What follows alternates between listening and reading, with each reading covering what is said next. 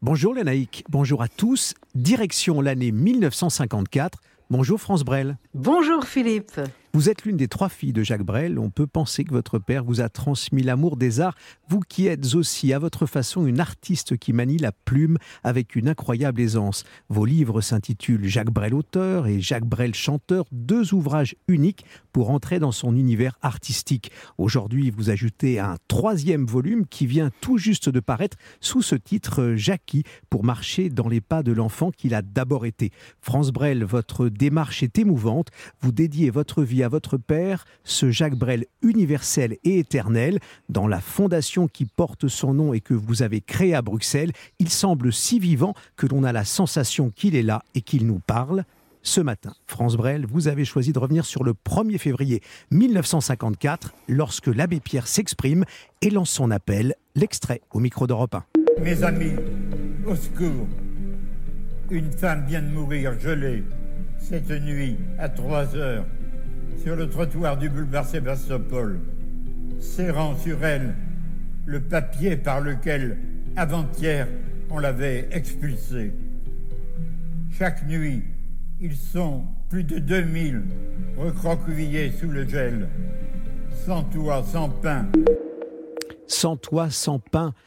Ces mots forts, cet extrait-là, l'appel de l'abbé Pierre, c'était le 1er février 1954, un hiver froid. Euh, Paris euh, est, d'une certaine manière euh, pris dans les gelées, dans, les pluies, les averses. Et, là, le monde de la rue et l'abbé Pierre qui prend la parole. Pourquoi France Brel avoir choisi cette date? Eh bien, parce que cette date, avec ce témoignage, bien évidemment, est pour moi l'image la plus forte d'un retour à l'essentiel. Et euh, je trouve que nous vivons des moments qui sont euh, importants, sur tous les fronts, si je peux utiliser euh, ce terme. Et j'ai l'impression que c'est essentiel, ben, ça reste l'humain, bien évidemment, et que cet appel est extraordinaire parce que c'est l'image la plus forte de la solidarité. Et puis, euh, en faisant les petites recherches, effectivement, parce que je savais très très bien que c'était l'abbé Pierre que je voulais mettre en, avant, euh, c'était de, de, se dire que cet homme, c'était compliqué pour lui de pouvoir prendre le micro comme ça. Et ce qu'il y a de merveilleux, c'est que tout d'un coup, il y a des gens qui ont d'abord accueilli en disant mais c'est pas possible, vous pouvez pas prendre le micro comme ça, il me faut des papiers, il faut l'administratif, il faut des signatures, des autorisations, et tout d'un coup, toutes les portes sont ouvertes et il a pu parler ainsi. Et moi, je trouve que c'est euh, vraiment, pour moi, c'est fondamental, c'est l'essentiel, c'est l'humain, c'est la vie. C'est des gens qui ont froid, qui ont faim, et pour moi, ça reste essentiel. Alors, France Brel, il faut qu'on se remette dans le contexte. C'est vrai, vous, avez raison. Euh, au fond, euh, euh, l'abbé Pierre se dit là, il faut que je fasse quelque chose. il a cette idée, ces mots viennent. il va pratiquement improviser ce que l'on a commencé à entendre dans cet extrait, qui commence par, au fond, mes amis au secours. Il mobilise, il veut mobiliser. Oui, c'est extraordinaire, c'est la force de l'oralité et donc c'est pas c'est pas préparé. Alors euh, je veux dire que euh, je suis très sensible à l'oralité parce que c'est vrai, bon, il y a beaucoup euh, d'écrits, mais mais la force de l'oralité, c'est aussi un peu pour y revenir la, la, force des chansons de Jacques. Jacques est totalement dans l'oralité. Il convainc les gens, il les tutoie aussi, il il les, il s'adresse à eux quand quand quand il chante en public dans, dans ses chansons, dans ses disques et donc c'est la, la puissance euh, on, a vécu ça aussi avec les orateurs comme Jaurès. C'est très très très important qu'il y ait de temps en temps des personnes qui arrivent à prendre un micro ou sans micro et qui arrivent à convaincre, étant très souvent effectivement inspirés et, et n'ont pas toujours préparé les mots exacts qu'il fallait, mais ça s'appelle parler avec son cœur. Parler vrai, parler comme l'on est et puis euh, s'engager. Euh, vous parliez de votre père, Jacques Brel. Euh, je reviens sur cette date aussi en même temps, février 1954. Vous, vous aviez un an à, ce moment-là. et votre père, au fond, où était-il Que faisait-il? Il a entendu cet appel?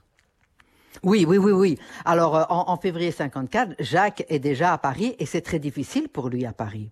Et en fait, euh, la famille est encore à, Bruxelles. Nous sommes encore à Bruxelles avec ma mère et il y a des lettres. Et il y a des lettres qui parlent justement de ce froid incroyable. Et, Jacques vit euh, à ce moment-là dans un studio de danse qu'on met à sa disposition parce qu'il va pouvoir y passer les nuits. Mais la journée, il doit partir parce qu'il y a des danseurs qui, viennent. Et il dit, mais je, suis dans, dans ce studio, j'arrive à faire un petit peu euh, à manger, au moins j'ai un toit pour dormir.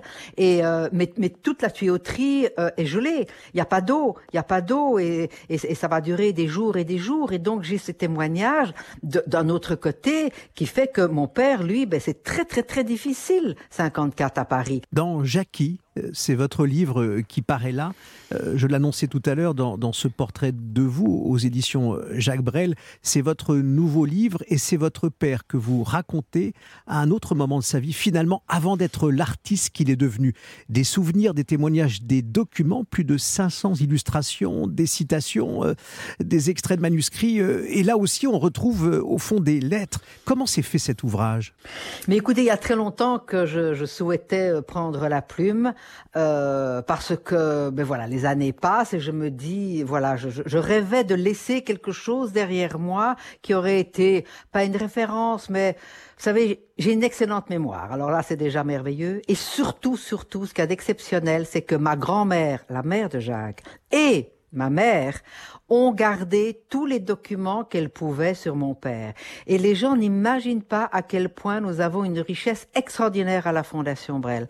Et donc, ce livre, qui est le premier d'une série, puisque je suis déjà bien avancé dans le deuxième volume, et donc ce livre, c'est vraiment, on me présente les documents que nous avons et je raconte l'histoire sous, sous, forme d'une chronologie. Et, et donc, pour moi, c'est dire, bah, écoutez, voilà, j'ai travaillé, j'ai vécu, bien sûr, toutes ces années du vivant de mon père, et puis après, il y a eu la création de la fondation qui a maintenant plus de 40 ans. Et je passe dans autre chose qui est fondamentale pour moi, parce que c'est le maître mot quand j'ai créé la fondation Brel, à savoir la transmission. Je me suis laissé dire euh, que dans votre actualité France Brel, il y a aussi, mais ça c'est une autre histoire, euh, bientôt euh, début 2023 un voyage sur les pas de votre père, mais dans un autre endroit du monde, avec continent insolite, sur un autre continent justement, en Polynésie, mais on en reparlera. C'est un voyage autour du mois de février 2023.